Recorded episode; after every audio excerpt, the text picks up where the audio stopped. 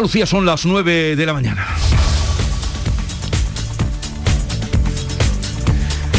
El día por delante con Carmen Rodríguez Garzón. Sí, ya está en vigor. Recordamos el pasaporte COVID en Andalucía que será necesario para acceder a hospitales y residencia un certificado que acredite que tenemos la pauta completa que hemos superado la enfermedad en los últimos seis meses o en su defecto una prueba de COVID negativa, una PCR realizada con hasta 72 horas de antelación o un test de antígenos con hasta 48 horas. Se ha habilitado en la APP Salud Andalucía la aplicación un lector de QR para certificar la validez del documento que se presente un día más, un día más pendientes de los datos actualizados de la pandemia en Andalucía.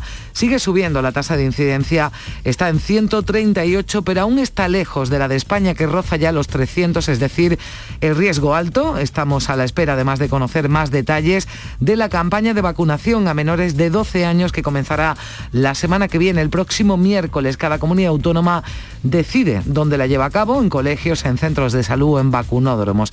Es día de vuelta del regreso del puente de la Constitución y la Inmaculada con complicaciones en las carreteras del norte del país, lo que ha hecho que muchos hayan adelantado ese regreso atendiendo a las recomendaciones de la DGT que mantiene hasta la medianoche activa esa operación especial. Esta mañana conocíamos que la pasada noche fallecía atropellado un peatón en la GR30 a la altura de Albolote. Desde este miércoles y hasta mañana jueves podrán presentarse las candidaturas en las primarias convocadas por Ciudadanos en Andalucía. Convocatoria para designar candidato a la presidencia de la Junta, que se ha formalizado justo en pleno debate sobre la posible convocatoria electoral y también poco después de que Juan Marín haya dicho que el PP de Andalucía sí que está abierto a explorar listas conjuntas como sugiere la formación naranja. Precio medio y de la luz, buena noticia será casi la mitad que el de ayer. El megavatio hora rozará los 109 euros. El precio máximo se va a dar entre las 8 de la tarde y las 9 de la noche.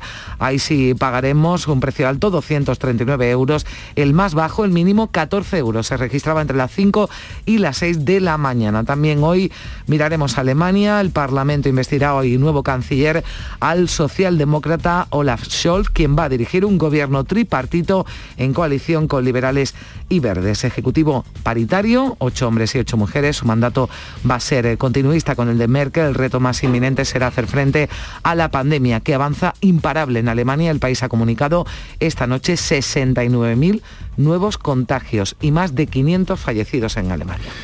Bien, eh, Carmen, ¿te acuerdas? Estábamos hablando mm, de cuando entrevistamos, que fue el primero en hablar, el Carlos Bueno, secretario de, UGT, en el hospital. ¿Recuerdas el día que nos dijo o no nos dijo el día que había sido la comida? dijo que el día 2, ¿no? había sido la comida. creo recordar que fue el, día el día 2. Sí, mm. Juanma, no, que no lo escuche.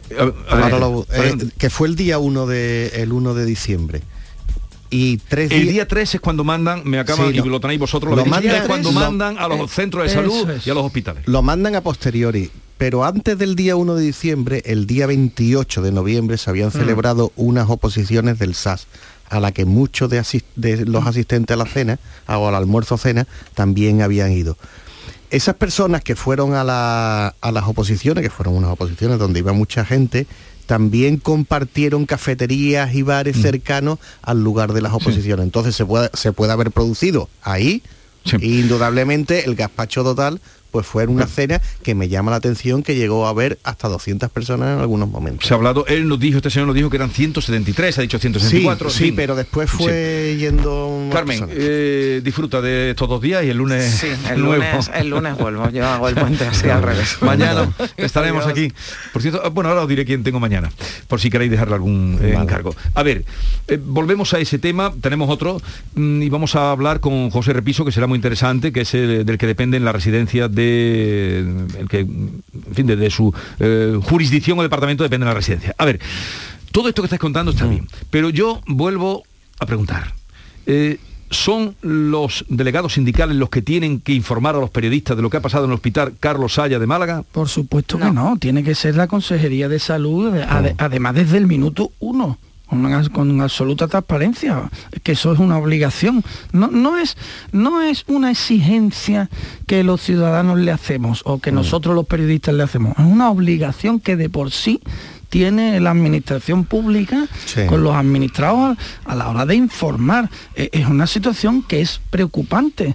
En un hospital eh, de referencia andaluz se ha producido un brote de sanitario. Eh, em, bueno, ahora queremos saber quién ha cometido la imprudencia, si es que se ha mm. cometido alguna imprudencia ¿Y cómo queda el servicio? ¿Y cómo queda, sobre todo, servicios han, tenido que llamar a, contratar a, más gente. Yo estoy de acuerdo en que el SAS eh, debe informar o el, o el, el hospital en concreto. En cualquier caso, me da a mí la impresión de que también no es responsabilidad del Servicio Andaluz del Salud. no, no, la, responsabilidad, la responsabilidad, si lo hubiera, me parece una imprudencia por parte de personas que debían saber esto, por, pero vamos, tampoco Ya, pero cuando un empleado comete una imprudencia en una empresa, la empresa es la que da la cara. Es que esto pero tampoco, irse a cenar. Me refiero, pero tiene que dar una explicación. En cualquier caso, mm, vamos a ver, eh, grave por la repercusión. Mm, tampoco me gustaría a mí señalar a esta persona que se reunió. No, no, estamos señalando. Eran unos momentos. si es no, una vez que ha ocurrido. No, no, lo no lo digo por nosotros. Es una buena lo digo porque sí hay en las redes insultos a, a este tipo de personas. Redes están como están. Exactamente. Ah, coincido contigo. Las redes están como están.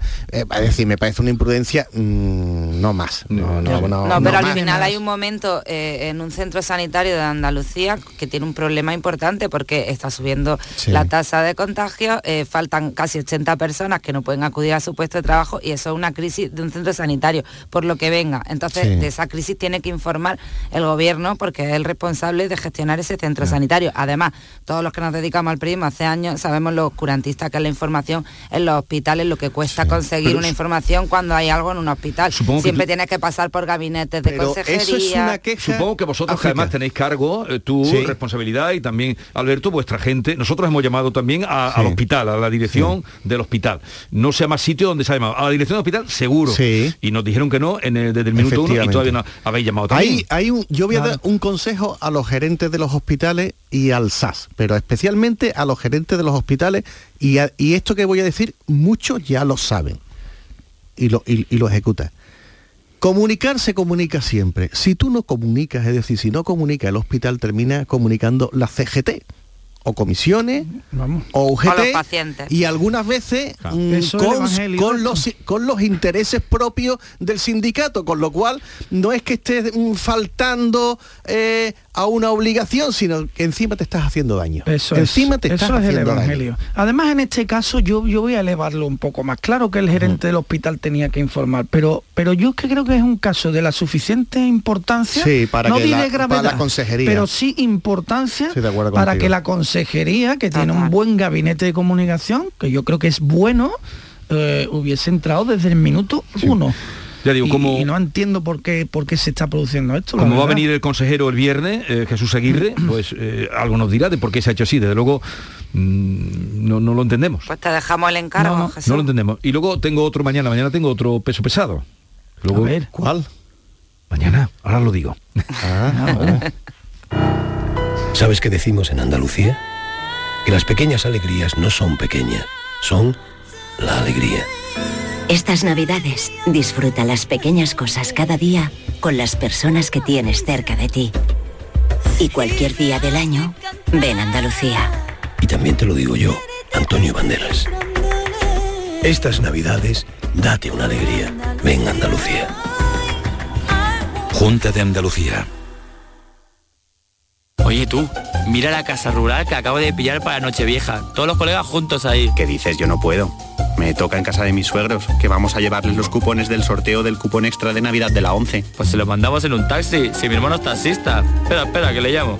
En Navidad, qué bello es repartir. Cupón extra de Navidad de la 11. El 1 de enero, 75 premios de 400.000 euros y más de 910.000 cupones premiados. Compra ya tu cupón. 11. Juega responsablemente y solo si eres mayor de edad. Esta Navidad, Vitaldent va a sonar más que nunca. Porque la primera visita es gratuita si vienes a cualquiera de nuestras clínicas. Y es que para nosotros, el mejor regalo es verte sonreír. Pide cita en el 900-101-001 y ven a Vitaldent. En Navidad todos deseamos lo mejor para los nuestros. Desde 1953, la Logroñesa me ofrece el mejor mazapán un sabor único, artesano y tradicional. Pero como no solo de mazapán vive el hombre, ahora también tienen turrón blando y torta imperial. Mazapanes de Montoro la Logroñesa. La Navidad en su mesa. Queda muy poco para la llegada de la Navidad. Encuentra todo tipo de decoración para Navidad en Plástico Sur. En Plástico Sur tenemos de todo lo que puedas imaginar. Juguetes, decoración, hogar, alimentación, hostelería y a precios inigualables. Además, en plásticosur.com estrenamos web y lo hacemos con un 5% de descuento en la primera compra. Plástico Sur, la mayor superficie para empresas y autónomos en Sevilla. Encuéntranos en el Polígono Industrial Los Girasoles o en www.plásticosur.com. Bienvenidos a Sacaba. Mil metros de electrodomésticos con primeras marcas. Grupos Whirlpool, Bosch y Electrolux. Gran oferta hasta fin de existencias en Sacaba. Lavadora secadora por 299 euros. Sí, sí, lavadora secadora por solo 299 euros. Y solo hasta fin de existencias. Solo tú y Sacaba. Tu tienda de electrodomésticos en el Polígono Store en calle nivel 23. Sacaba. ¿Turquía? Necesito un diagnóstico previo, que me opere el mismo médico y que también me haga un seguimiento del posoperatorio. Eso en Turquía no lo tengo, pero en Clínica Calón sí. Especialistas en trasplante capilar mediante técnica FUE, además de rellenos faciales, toxina botulínica, todo un lujo y en Alcalá de Guadaira. Síguenos en redes sociales o llama al 955 433 709. Recuerda, Clínica Calón, tu médico de confianza. Todos nuestros programas están en la radio a la carta de Canal Sur Radio, la radio de Andalucía en Sevilla. Hay un sentido con el que no nacemos, que se educa, se aprende y se trabaja. No temas, el uso no lo gasta. Sentir que puedes cuando otros dudan de que puedas. Dejar de oír las dudas que hay ahí fuera y así escuchar lo que susurra tu alma y en la oscuridad ver solo luz, ver solo calma. Es la actitud la que nos hace capaces. Grupo Social 11. Feliz Navidad. Todo lo que hacemos nos define. Cada acto habla de quiénes somos, de lo que nos importa. Ahora tenemos la oportunidad de decir tanto con tan poco. La oportunidad de mostrar lo mejor de nosotros. Por nuestro futuro. Por tu futuro. Llena tu mesa de Andalucía. Junta de Andalucía. Este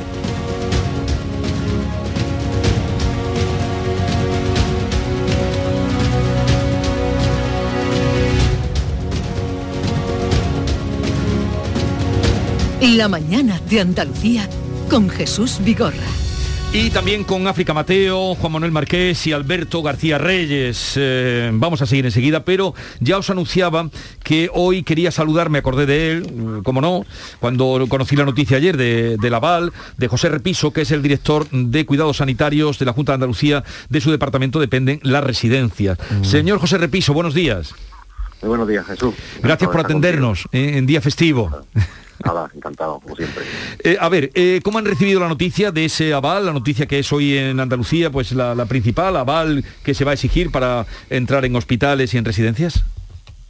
Bueno, pues es un paso más que, que nos da tranquilidad, porque como bien sabemos, pues bueno, eh, al final el estar vacunado pues nos da cierta garantía. Yo siempre digo que ni la vacuna ni los antígenos son la Virgen de Lourdes, pero son las herramientas que tenemos. Hoy por hoy son las herramientas que tenemos y bueno, que las personas que vayan a visitar a sus mayores a la residencia o bien eh, a, a, un paciente que esté en un, en un centro, en un, en un, hospital, en un centro sanitario, pues bueno, eso siempre nos va a dar cierta tranquilidad. Hay dos cuestiones también que, que, que son fundamentales. Una, eh, que al final eh, el, el, riesgo de transmisión en una residencia es muy, es muy amplio ¿Mm?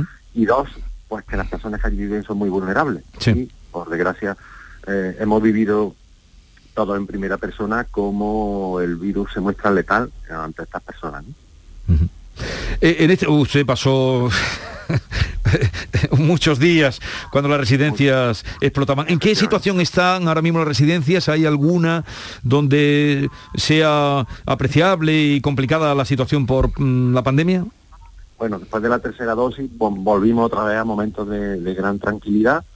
Hoy es verdad que tenemos la situación estabilizada, sabéis que tenemos 1.107 centros sociosanitarios, incluidos discapacidad, salud mental, etcétera, etcétera, y con residentes positivos solamente hay 18 centros, en, en cantidades muy líneas, excepto un centro, eh, bueno, en Málaga, eh, provincia, que sí nos ha preocupado más porque, bueno, tenemos 27 usuarios positivos.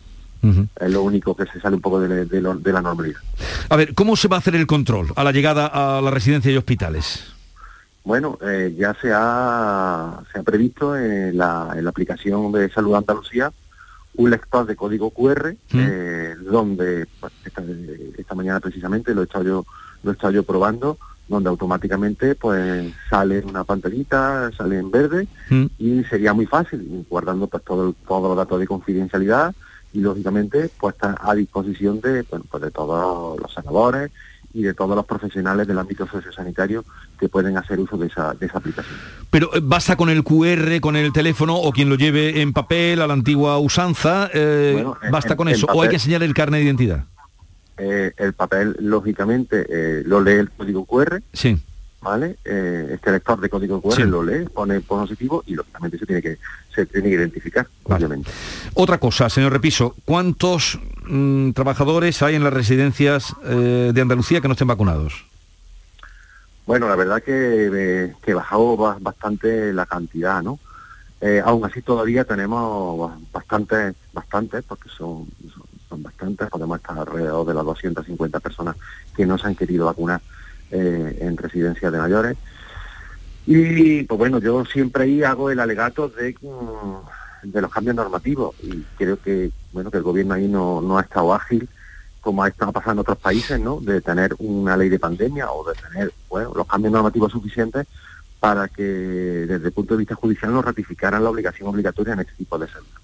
Tengamos en cuenta que, al final eh, la libertad de cada uno, yo entiendo que tiene su importancia, pero en este caso no estamos jugando, eh, lo que tenemos enfrente es eh, la vida de otra persona, porque ya te digo, en residencia de mayores, cuando el virus entra en este tipo de, colectivos, por mm. razones de vulnerabilidad en salud y, cronicidad de muchísimas enfermedades, pues no estamos hablando de un resfriado, estamos hablando eh, pues bueno, de la muerte y, que la carga viral no es la misma, por ejemplo, una persona vacunada que no, que no vacunada. También, también es importante ese dato. Pero claro, es una contradicción, señor Repiso, que todo el mundo ve que a partir de, de anoche se estén exigiendo el pasaporte a los familiares que van, a los sanitarios, eh, eh, y no se le pueda exigir eh, a, los que están al cuidado de esas personas mayores.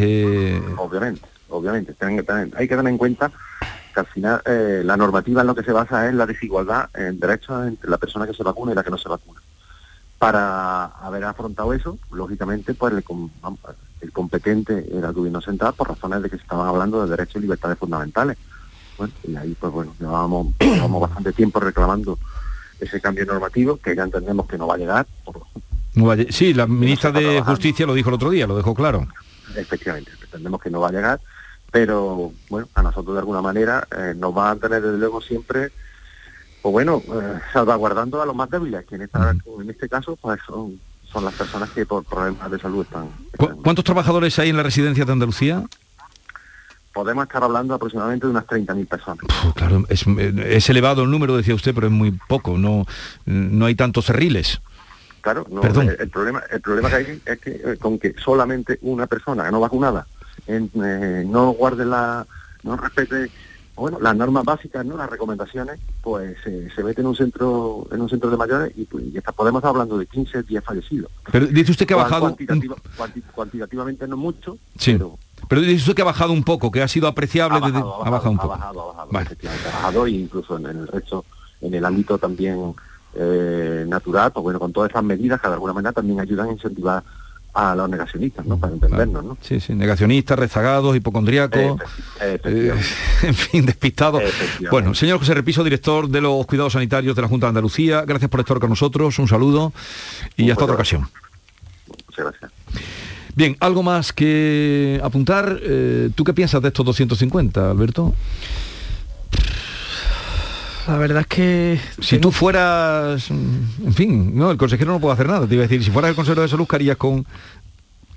Es que claro... Es el libre albedrío. Es que es complicadísimo todo.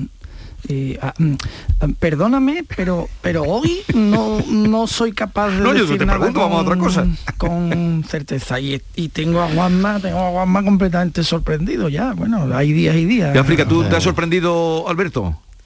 También, también. vamos a cambiar de tema, entonces. Eh, vamos a cambiar de tema, que dan las posibilidades para eso venir aquí, para expresarlo con libertad. A ver, eh, mm, otra sorpresa de ayer. Otra sorpresa de ayer. ¿Cuál? ¿Cuál? A ver, ¿Cuál?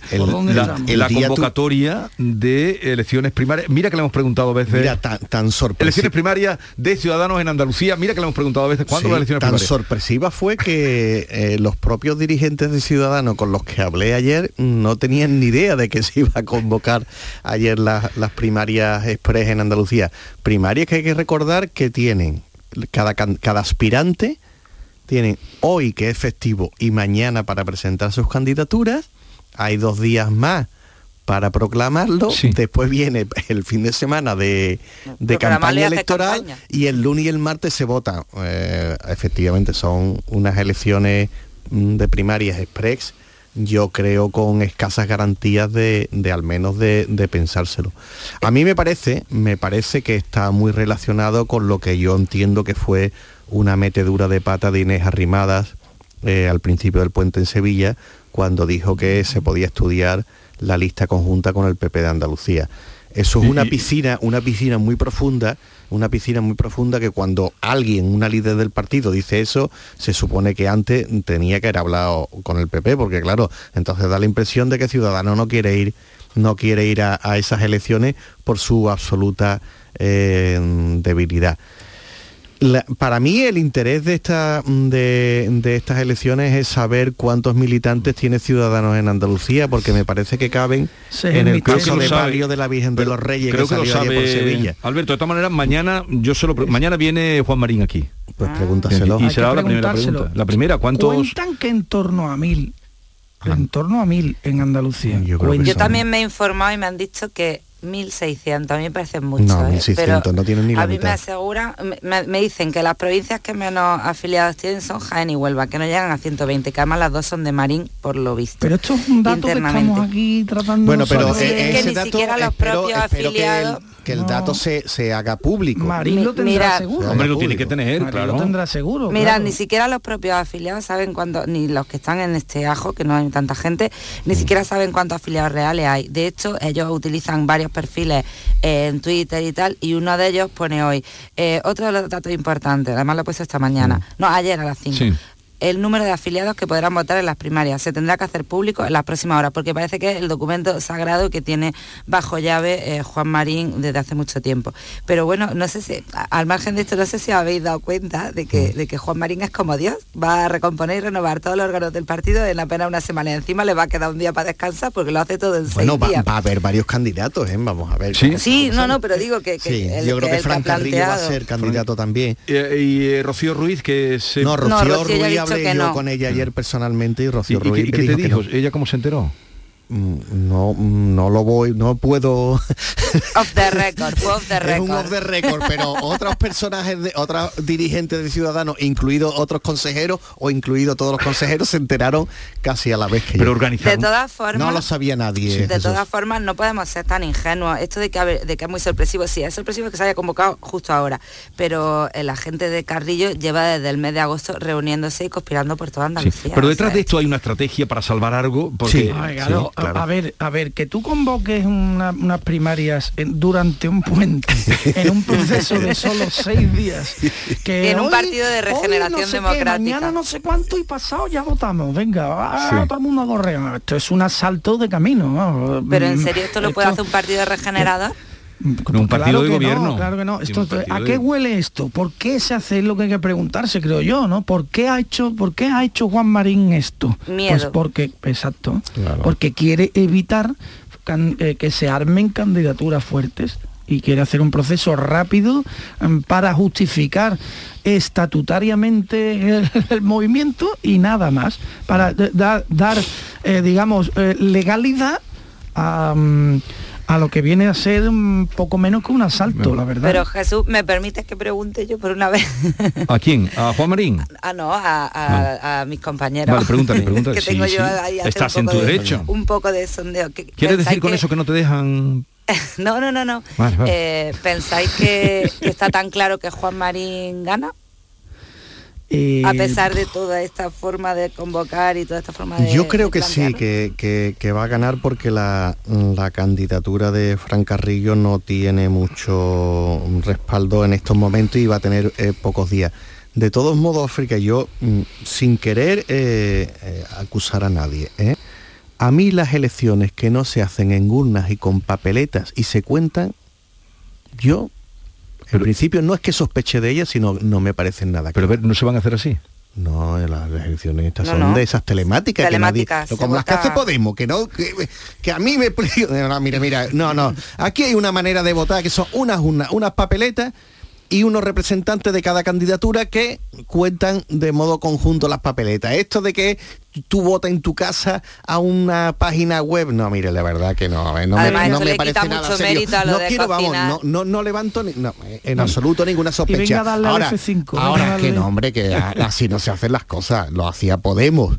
Y, y con, con unos resultados bastante extraños, como incluso eh, trabajadores de Podemos pusieron pusieron eh, eh, eh, pusieron en duda eh, este proceso porque era muy fácilmente manipulable, muy fácilmente manipulable, y aquí ocurre lo mismo, no se va a votar De en todas formas. Juanma, te están escuchando y este me de comentan, Sí. me Sí. comentan que Carrillo va a pedir auditores y peritos informáticos. ¿eh? Ah, Yo bueno, pues con está bien, respecto y hace bien en pedirlo. Con respecto a la pregunta de África, voy a seguir sorprendiendo hoy porque tampoco tengo claro yo nada. Eh, Nada. Lo de, lo de De Juan lo que Marín, busca. Si Juan Marín O lo- va- puede ganar, si no, no tengo nada claro. Un día tan claro hoy Creo- de un dogma tan preciso como el dogma de la Inmaculada Concepción que fue Andalucía, vanguardia de Me- ese dogma, no tiene Pero tú claro no, las tú no te has levantado nunca. No tiene claro las Tú no te has levantado nunca estos días que dices tú, hoy no tengo yo claro nada. No me levanto muy católico, ¿no? Oye, prepara una Alberto, los días festivos ya sabéis que, que es paz y amor. No, pues yo me encuentro eh, muy a gusto y celebro que estéis aquí. ¿No habéis hecho puente ninguno? Sí, Sí, un poquito. Un poquito. Pero has estado aquí en Sevilla. Tú, Eh, Alberto. el- el- gran parte sí, otra parte no. ¿Tú has estado en Arcos? En Arcos de la Frontera, sí. ¿Qué ha pasado en Arcos el otro día? Algo había pasado. Ah, sí que han suspendido el Belén. El Belén ese que hacen viviente. Bueno, sí, el Belén Viviente y en, y en Jerez la, una fiesta de juvenalia Sí, que es una discoteca. están- No, sé, la ahora sí queréis decir sí. algo de eso. Pero bien, otra Sí. cosita. A ver, una cosa que no es de Sevilla, porque si no, eh, África empieza a levantar la- el entrecejo, y, pero mm, radica aquí, pero no es de aquí. ¿No es extraño que se esté retrasando mucho el, eh, la salida del alcalde de Sevilla, que va a ser el candidato de... ¿Por qué te echas las manos a la cabeza? Pero no estoy contando... Es que es un tema ver, ya no, pero yo pregunto, ¿no se está retrasando demasiado la salida para ir a conquistar la Andalucía desorientada, como dice eh, cuando te No, la desorientada la vuestra. No, tú dices Andalucía desorientada cuando quieres no, reclamar. No, no, Vale, vale. Andalucía oriental es la oriental, que es Almería, Sí, Málaga, Pero ella Granada. en un carácter reivindicativo dice eso. Bueno, a ver, eh, mm, no lo está retrasando mucho. Y segunda pregunta. si lo está Sí, retrasando. pero segunda pregunta que hago. ¿Tenéis tan claro, sobre todo los sevillís, eh, que pueda ser Antonio Muñoz Sí. el sucesor? ¿Lo tienes tú tan clarísimo? Sí, yo lo tengo muy claro. Yo lo tengo bastante Mira, claro. Ha salvo- regresado Alberto. Mira, mira, ya estoy aquí otra vez. Salvo, salvo que se produzcan movimientos internos inesperados, pero, pero desde el minuto uno Juan Espadas ha decidido que el, eh, quien va a sucederle en el Ayuntamiento de Sevilla es Antonio Muñoz.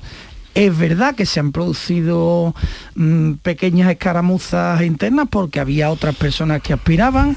Hay un conflicto dentro del propio ayuntamiento porque la número dos de la lista y por lo tanto la que en teoría o técnicamente tiene que recoger el acta, tiene que recoger la vara de mando es eh, Sonia Gaya, que es susanista, eh, y ahí se han producido ciertas tensiones. Eh, ha habido también ciertas tensiones con la idea de que Antonio Muñoz fuera designado ya candidato. Se ha impuesto la, la opinión de Ferraz de que no es el momento de elegir el candidato y Antonio Muñoz finalmente acepta la situación. Puede que sea el alcalde y no el candidato dentro Claro. de unos meses eh, y todo parece que va a ser Antonio Muñoz. La gran incógnita es ¿por qué Juan Espadas lleva tantísimo tiempo con este un pasito para adelante, un pasito para atrás María? Esta es la canción de... Es que, no Eh, lo eso se entiende nadie. por la solo se entiende si se alcanza a comprender la naturaleza especial de Juan Espadas Cejas solamente no, no hay otra explicación Juan Espadas Cejas como dice Kiko Toscano alcalde de dos hermanas tardó siete años en afiliarse al Partido Socialista aunque era asesor de la consejería y jefe de gabinete de la- del consejero y hacía programas electorales y se reunía con los viejos de dos hermanas en unas tertulias muy interesantes. Pues en, aún así tardó siete años en dar ese paso. Que se afilió en dos hermanas. Por sí, por eso digo, que lo dice Kiko Toscano porque se afilió en dos, dos hermanas. Entonces, Juan Espada tiene un concepto del tiempo diferente de los mortales.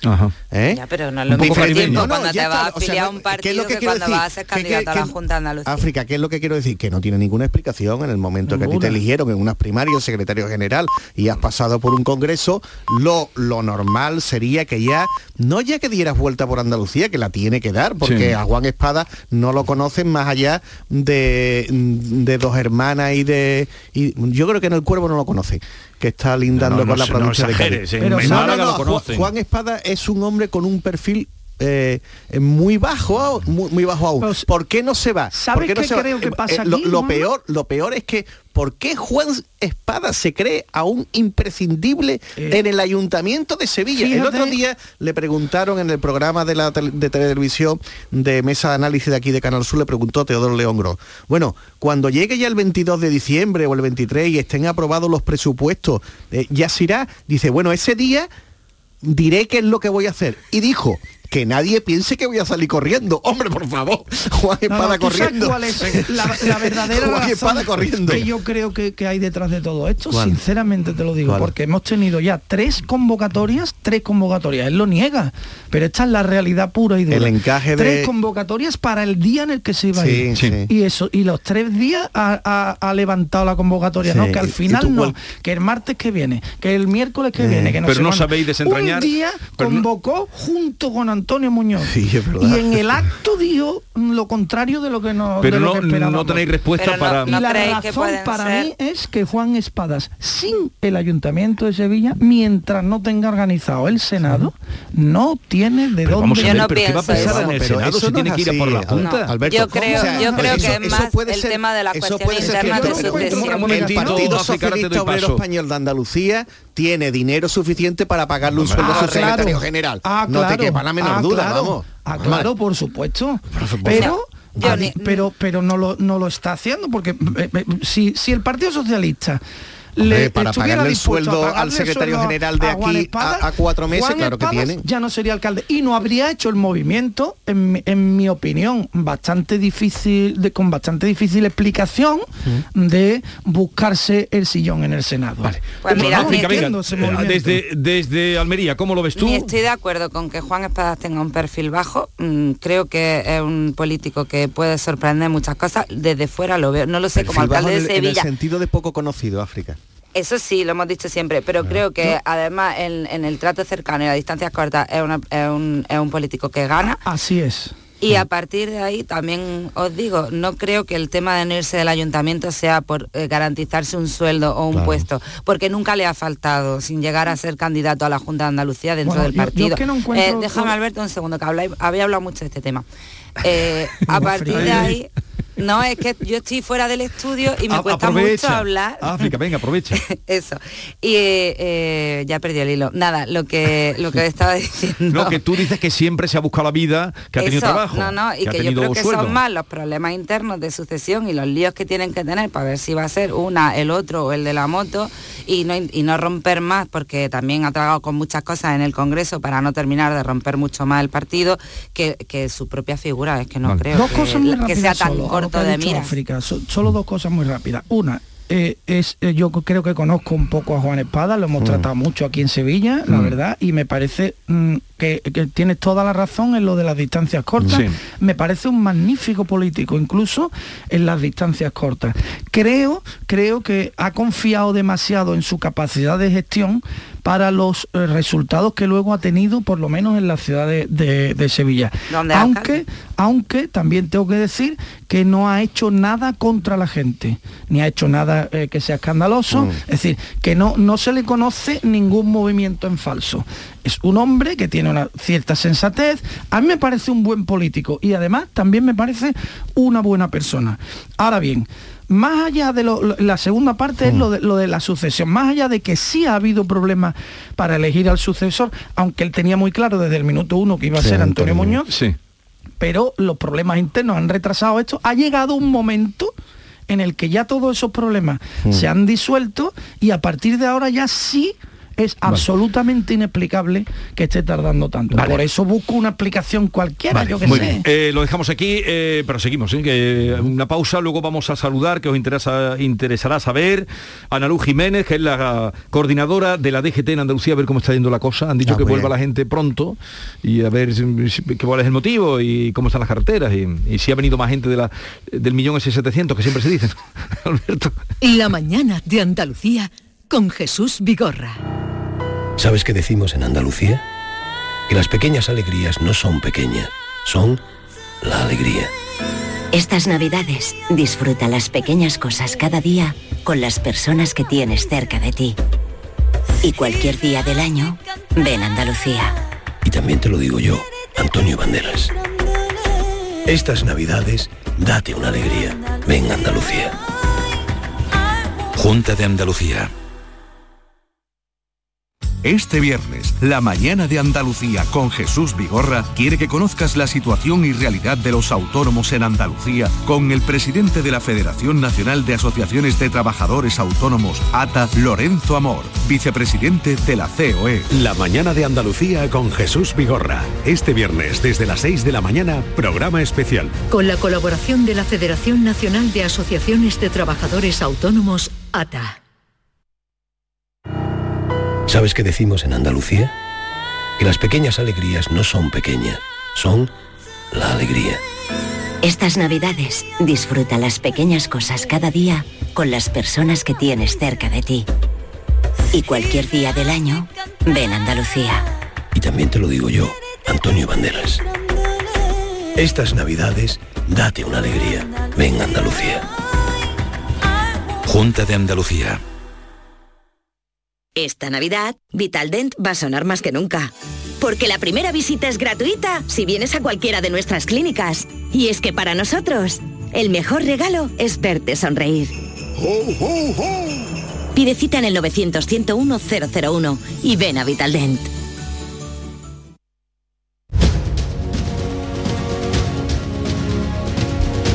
Ya os había anunciado que íbamos a hablar con Ana Luz Jiménez en el día último del puente de la Constitución en la Inmaculada. Ella es jefa provincial de tráfico en Sevilla, pero también coordinadora de la DGT en Andalucía. Ana Luz Jiménez, buenos días. Hola, buenos días. Eh, ustedes desde la DGT han eh, llamado la atención de que la gente adelantara la vuelta, sobre todo de Madrid para arriba. Eh, en Andalucía ha empezado ya la, la vuelta, el regreso. Bueno, pues estamos viendo una cierta anticipación, pero no en los niveles en los que se está produciendo, por ejemplo, en la zona centro de, de España, donde sí se ha recogido pues una vuelta anticipada ante los posibles problemas que pueda haber por la borrasca que hay afectando a la zona norte a la mitad norte de, de España. Así que bueno, sí hay más desplazamientos y estamos pues, supervisándolos para que todo se desarrolle con normalidad. En los datos que ustedes tienen y que manejan, ¿cuántos eh, coches, vehículos han venido a Andalucía? Bueno, pues eh, se prevía, nosotros contamos los movimientos de largo recorrido dentro de nuestra comunidad autónoma, más de 1.700.000 desplazamientos y estamos con la tendencia que observamos desde verano. Estamos por niveles eh, similares y por encima a los desplazamientos que se desarrollaban en 2019. Entonces sí, hay una gran movilidad eh, y estamos bueno, pues cerrando los porcentajes, pero lo hemos constatado en nuestras ciudades, en nuestras zonas rurales y nuestras zonas costeras, eh, la gran afluencia que hemos tenido en este puente. ¿Cuál ha sido la provincia con más movimiento? Sevilla es la que recoge un mayor número de, de desplazamientos, seguida de Málaga, donde tiene también una, pues la Costa del Sol tiene un- una atracción importante y, y la previsión para Sevilla era casi medio millón de desplazamientos y Málaga pues casi cerca de los 400.000. Son cifras, el millón setecientos mil, que incluso dice usted que se puede, eh, que se puede sobrepasar. Pero esto cómo lo, esto cómo lo miden ustedes, Ana Luz. Pues tenemos, tenemos unos puntos de control establecidos en, en zonas eh, que no se ven afectadas por los movimientos diarios, mm, se cogen lejos de las grandes ciudades y ahí se miden pues de manera sistemática durante todos los años, tenemos series históricas de muchos años, Sí. donde ahí podemos conocer el de largo recorrido, es decir, las personas, los vehículos que vienen desde fuera de la comunidad autónoma, los que son de movimientos de largo de larga distancia dentro de nuestra comunidad y, y, eso es lo que nos permite pues hacer las previsiones y establecer las medidas, o sea que son nuestra fuente de datos. ¿Y mmm, cómo ha sido en lo tocante a accidentes eh, al día de hoy? Luego todavía habrá que cerrar, pero de lo que nos puede adelantar. Bueno, pues hay que lamentar dos fallecidos en dos carreteras convencionales, uno en Huelva, en La Nava, en la sí. Nacional 435, y otro en Jaén, en Castillo de Locubín, en la Nacional 432. Eh, hay que pedir mucha precaución porque a pesar de que lo, el mayor número de desplazamientos se registra en la autovía y autopistas de la comunidad autónoma, los accidentes persistentemente vemos que se producen en carretera convencional, como en este caso, y ahí hay que ser mucho más prudente, mucho más precavido y saber que que bueno, pues que eh, las condiciones de circulación son distintas en una autovía o una autopista y ahí hay que protegerse y ser mucho más prudente. Bueno, pues para quien nos esté escuchando, ya han escuchado, han oído ustedes que parece, no notablemente como en otras partes de España, pero que sí está adelantando, se aprecia ya un adelantamiento en la vuelta. Si usted quiere hacer alguna recomendación, alguna llamada de atención, pues aproveche en este momento que nos escucha mucha gente. Pues a todos los que se van a poner en carretera o los que ya están en carretera, eh, la precaución y la prudencia. Por favor, que se utilice el cinturón de seguridad o el casco de protección, eh, porque bueno, se ha demostrado que nos protegen realmente ante una lesión muy grave. Que se mantenga la distancia de seguridad. Es algo que se nos puede olvidar, pero que nos va a permitir anticiparnos ante cualquier incidente en la carretera y poder reaccionar de manera adecuada. Mantener la velocidad adecuada a las circunstancias del tráfico, a la meteorología y si reciben indicación a través de los paneles de mensaje variable, radio o los agentes de la agrupación de tráfico, la carretera o las policías locales, pues que las sigan porque están trabajando, estamos trabajando por su seguridad para que se regrese tranquilo, seguro a casa después de haber disfrutado de unos días de descanso. Bueno, muchas gracias Ana Luz Jiménez por habernos atendido una vez más, eh, jefa provincial de tráfico de Sevilla, coordinadora de la DGT Andalucía. Un saludo y buenos días. Buenos días, gracias a ustedes. Y ahora ya vamos a rematar en la mañana, ¿estáis bien? ¿Estáis aprendiendo cosas? Mucho. ¿Sí? Siempre. Un millón setecientos mil desplazamientos, ¿no? Es que esa cifra es la cifra un poco sí. mágica. Dice que se ha podido sobrepasar. Como el millón de... Tampoco te lo crees eso y tú, claro, tú en el plan que estás hoy... Como el millón de personas, de que, personas va que van al Rocío. ¿no? Pero tú eso te lo crees o no? ¿O sigues en el plan hoy... Yo sé, no me Yo lo sobre lo, sobre lo del Rocío te puedo arrojar cierta luz. ¿Sí? Porque creo que ya ha prescrito el, mi delito personal. Yo trabajé durante... Tú tienes una vida... Sí, durante tres años. Yo trabajé durante tres años en la, en la oficina de prensa de la Junta de Andalucía. ¿Ah, sí? Tres años, sí, sí. ¿Quién era tu jefe? Eh, entonces era Rafael Camacho, el portavoz del gobierno. Pero el político. Bueno, mi jefe era Rafael Camacho. Quiero decir... Ah, Rafael Camacho dependería entonces De presidencia. de Gaspar Zarría. Zarrías. Eh, entonces fuimos a una, una de, los, de las cosas que hacía la Consejería de Gobernación era el Plan Romero, que es el paso de... Sí, sí, y que- tiene un importante paso en Sanlúcar, de Sanlúcar, muy La bonito, barcaza, ¿no? Eh, Esto de- era el di, este eran los meses, los años eh, posteriores al desastre de Arnalcoya.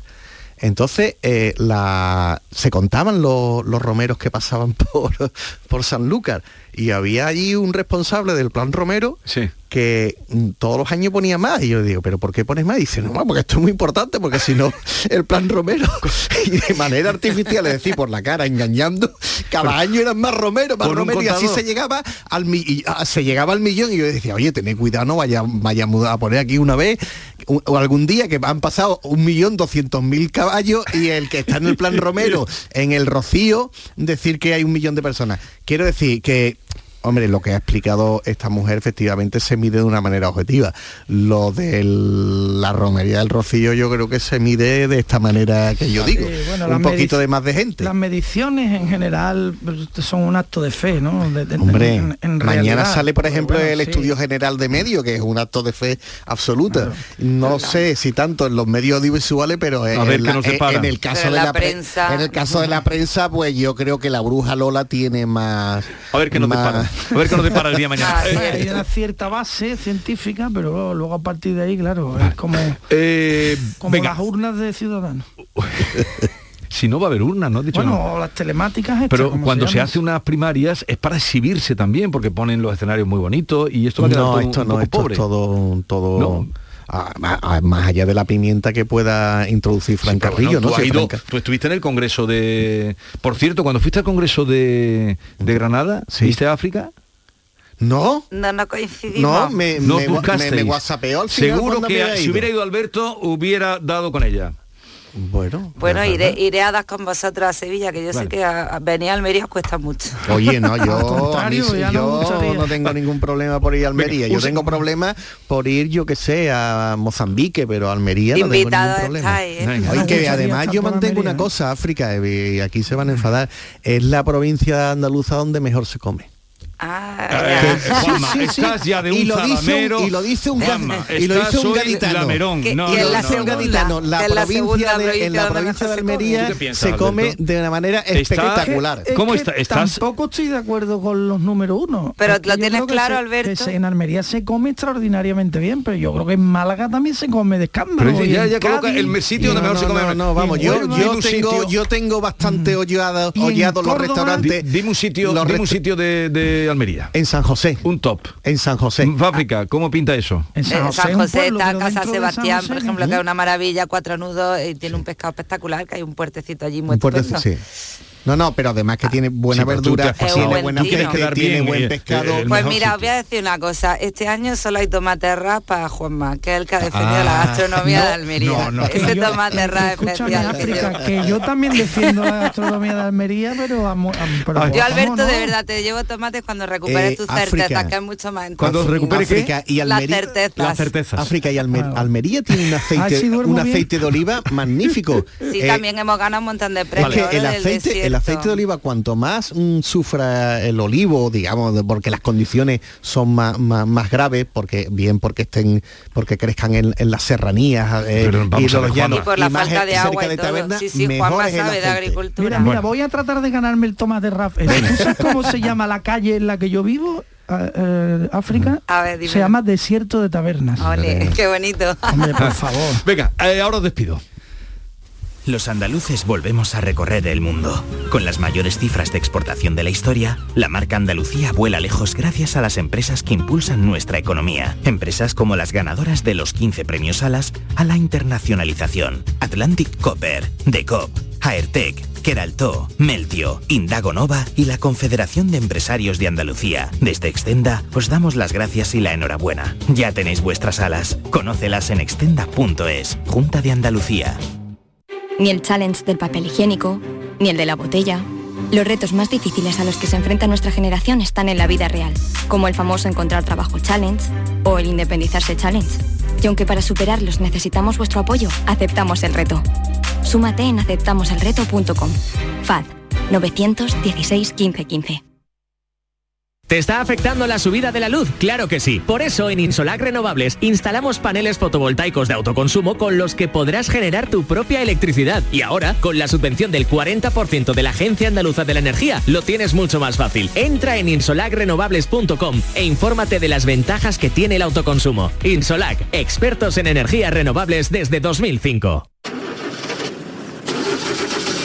¿Conoces un taller de confianza? Claro, Vía al Sur, taller especializado en carrocería, mecánica y electricidad, que trabaja con todas las compañías. Además, ahora te regalan un chaleco sin mangas con cualquier reparación. ¿Y sabes dónde está? En Alcalá de Guadaira, calle La Red 92 para cualquier reparación y en Avenida Fernández Murube 18 solo para carrocería. Vía al Sur, el taller de tu vehículo. Ya ha llegado la Navidad al Centro Comercial Los Alcores. Acércate y vive la ilusión de hacer tu carta de los deseos entre la mejor selección de tiendas y te envolvemos tus regalos gratis. Además, podrás conocer a Papá Noel y los Reyes Magos. Consulta los horarios en ccalcores.com. Ven a la Navidad del Centro Comercial Los Alcores y recuerda que abrimos todos los domingos de diciembre en Autovía Sevilla-Málaga, salida 7. Mucho donde disfrutar. Todos nuestros programas están en la radio a la carta de Canal Sur Radio, la radio de Andalucía en Sevilla. Todo lo que hacemos nos define. Cada acto habla de quiénes somos, de lo que nos importa. Ahora tenemos la oportunidad de decir tanto con tan poco. La oportunidad de mostrar lo mejor de nosotros. Por nuestro futuro. Por tu futuro. Llena tu mesa de Andalucía. Junta de Andalucía. Miguel Poveda presenta Diverso, un viaje por los lugares y estilos musicales que han marcado su carrera. Trece nuevas canciones que nos muestran desde el flamenco, la canción andaluza, el tango, la pasión por la música de México, al Miguel Poveda más. Diverso. Disponible desde el 10 de diciembre en todas las plataformas digitales y puntos de venta habituales. La mañana de Andalucía. Bueno, os tengo que despedir, me dicen que ya no hay tiempo para más. Quería preguntaros si teméis que pueda haber una guerra entre Rusia y Ucrania, pero claro, esto ahora mismo No tengo claridad yo tampoco. Hoy está Alberto. No, habrás traído alguna letrilla o algo, ¿no, Alberto? Así, eh, venga, el- el, eh, la letrita para la despedida. ¿A, Pues- a quién se la va a dedicar? Mm, Mira, es una A letra- Inmaculada Díaz, es una Pérez, que es mi mujer. general. No, cállate. Mira, te la dedico. Has echado en Cállate. arcos, ¿no? La cambio. En Iba a arcos de- decir uno y la cambio. Venga. Por, lo, por lo que le has dicho a tu mujer. eh, Mi mujer y- es la que está ha unida quedado- a Arcos. Es de cómo ha Arcos. quedado en cierta frialdad, pero para que vea que a veces la Venga. frialdad Dice puede muchas ser lo cosas. Contrario de lo que parece. Exactamente. Letra de Antonio Murciano Hombre, de Arco de la Sí, sí, Frontera. gran poeta Por. Soleá. Dice, y no se dicen ni adiós, pero después que han pasado, vuelven la cara a los dos. anda, qué bonito. Bonito. Muy bonito. bonito. Bien, eh, que tengáis un buen día de fiesta hoy. Me alegro mucho de veros, como siempre, y hasta la próxima semana. Igualmente. Os quedáis Gracias. liberados. Adiós. Adiós. Adiós. ¿Sabes qué decimos en Andalucía? Que las pequeñas alegrías no son pequeñas, son la alegría. Estas navidades disfruta las pequeñas cosas cada día con las personas que tienes cerca de ti. Y cualquier día del año, ven Andalucía. Y también te lo digo yo, Antonio Banderas. Estas navidades, date una alegría. Ven Andalucía. Junta de Andalucía. ¿Te está afectando la subida de la luz? Claro que sí. Por eso en Insolac Renovables instalamos paneles fotovoltaicos de autoconsumo con los que podrás generar tu propia electricidad. Y ahora, con la subvención del 40% de la Agencia Andaluza de la Energía, lo tienes mucho más fácil. Entra en insolacrenovables.com e infórmate de las ventajas que tiene el autoconsumo. Insolac, expertos en energías renovables desde 2005. Porque realizar una obra eficaz y eficiente en Sevilla es posible. Revesan. Contamos y trabajamos con arquitectos, administradores de fincas y para particulares, llevando a cabo sus proyectos con la calidad y seriedad que nos caracteriza. Contáctenos en revesan.es. Revesan, transformando Sevilla.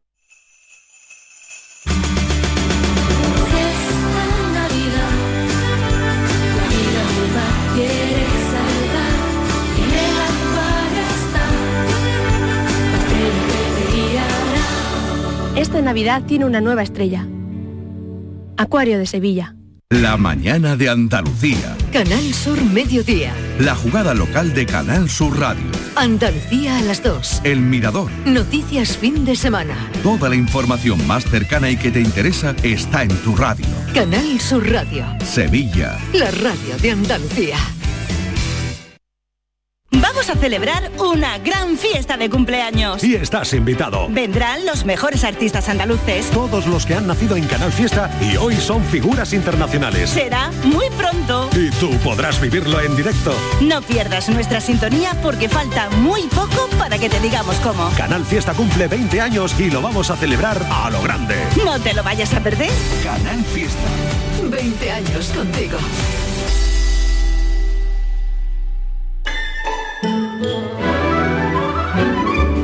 Esta es La mañana de Andalucía con Jesús Vigorra. Canal Sur Radio.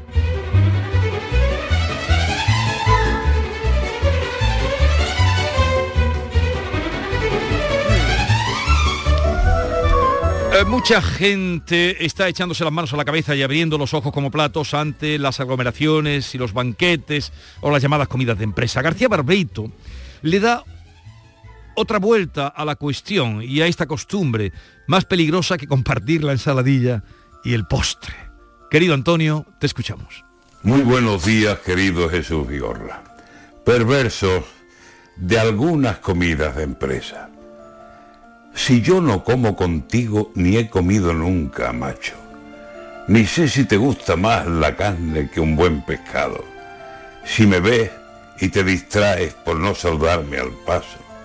Si yo no sé cómo eres en eso del ir pagando, si acaso eres generoso o eres un perfecto rácano. Si tu equipo no es el mío y el mío es tu adversario, si yo no sé si tu voto va a izquierda, a derecha, en blanco, si tampoco sé de ti que llevamos trabajando en la misma gran empresa 8 o 10 o 12 años y no sé si eres un jefe o un obrero puro y raso, si andas por las oficinas o en el taller o en el patio, ¿cómo quieres que yo vaya a comer contigo, nano? Por más que la Navidad organice estos fregados de las comidas de empresa. Ni sabes cómo me llamo, ni sé yo cómo es tu nombre, y nos trae sin cuidado. Compartir la misma mesa y se rocen nuestros platos, y queriendo sin querer se nos escapen codazos. Brindar contigo, ¿por qué? Si ninguno nos tragamos. Jugar a la lotería contigo, no, ni pensarlo. Vamos a seguir así, como siempre hemos estado, tú comiendo con los tuyos y yo con los de mi trato. Que aunque sea Navidad y andamos felicitándonos, que cada uno camine por su senda con sus pasos. Así que viva Jesús, el niño Dios enviado, y haya paz para los hombres que dicen todos hermanos. Pero a comer a tu mesa y arrimadito a tu plato, que pasa la Navidad y no me habla ni a palo.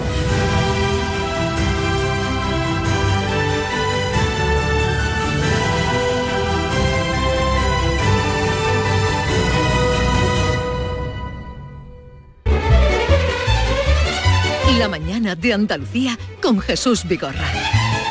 Y con David Hidalgo, que después de su voltereta eh, por Madrid, no sé dónde más has estado. Está en Madrid, Jesús, buenos días, donde también ha habido grandes aglomeraciones. En Madrid ocurre una cosa muy graciosa. Madrid, los madrileños se van vienen a Andalucía, van a las playas y los de las autonomías vamos a, a, Madrid y estaba tremendo. Bueno, había en la mucha cola gente de, provincias, en, la puerta este puente es mucha gente de provincia. El Doña Manolita, yo no sé esa gente el negocio que hace, ¿eh? miles de personas para comprar un décimo y otras administraciones pues están vacías. Y vengo con un poquito de pecho cogido ese frío. Pues menos mal que has venido. Te quitas el chaquetón, te lo pone, te lo quita y es lo normal en, A ver, eh, hoy vamos a hacer, tengo mucho empeño en que nos salga bonito la hora siguiente. Bueno, la hora que vamos a tener aparte de las 10 es preciosa porque vamos a cumplir, vamos a hacer un homenaje a un programa que nos acompaña desde hace ya 24 años, Andalucía Directo, que cumple precisamente hoy 6.000 programas. Va a estar con nosotros no solo su presentador, Modesto Barragán, sino algunos de los reporteros que formamos parte de ese tú empezaste ahí. Yo fui. Ese fue tu primer trabajo. Mi primer trabajo fue reportero de Andalucía Directo. En el primer programa salí yo, no solo yo,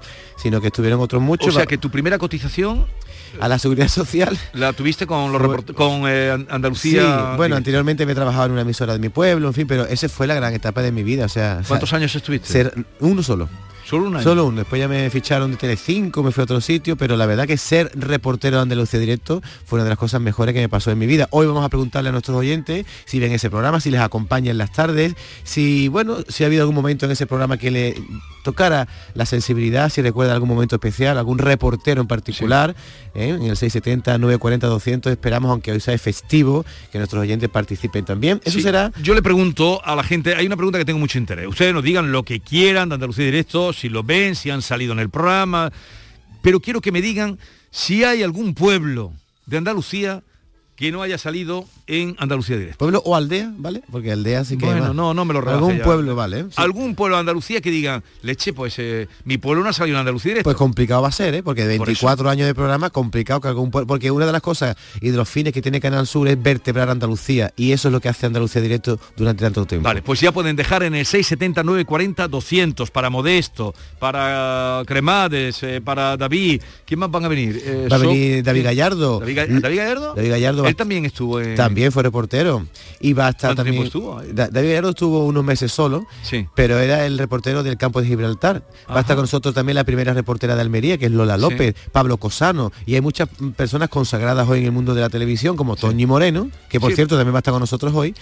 Toñi Moreno coincidió contigo, ¿no? Toñi Moreno fue, estuvo conmigo, sí. Vale, Escuela de Periodistas. Bien, eh, 670, 940, 200. Queremos hacer, tengo mucho interés en que salga una cosa bonita, ¿eh? por favor. Así es que mm, colaboren, 670, 940, 200 Andalucía Directo. Y déjame 30 segundos para contar que también a partir de las 11 nos vamos al circo. Vaya circo bonito, el circo encantado. Es una señora que se llama Doña Terrorífica, que vive, es una bruja que vive en, una mansión y de pronto dos payasos, pues se le estropea el coche en la puerta de la mansión. Esas cosas que pasan son las que transcurren en el circo encantado, que está estos días en Sevilla, que después va a continuar por otras ciudades andaluzas. muy ah, divertido. Vale, pues se lo vamos a presentar porque eh, yo no he tenido ocasión de verlo, eh, pero me han hablado muy bien, me invitaron y por eso hemos querido distinguirles para que vengan aquí. Y, luego los compadres. A los 11 y media los compadres, Alfonso Sánchez y Alberto López, que desde el 16 al 30 van a tener 10 representaciones de los Álvarez Quintero. Homenaje a los Quinteros. Y ayer eh, volvieron con cosas de niños, teatro lleno, eh, que, el teatro son mil y pico de localidades,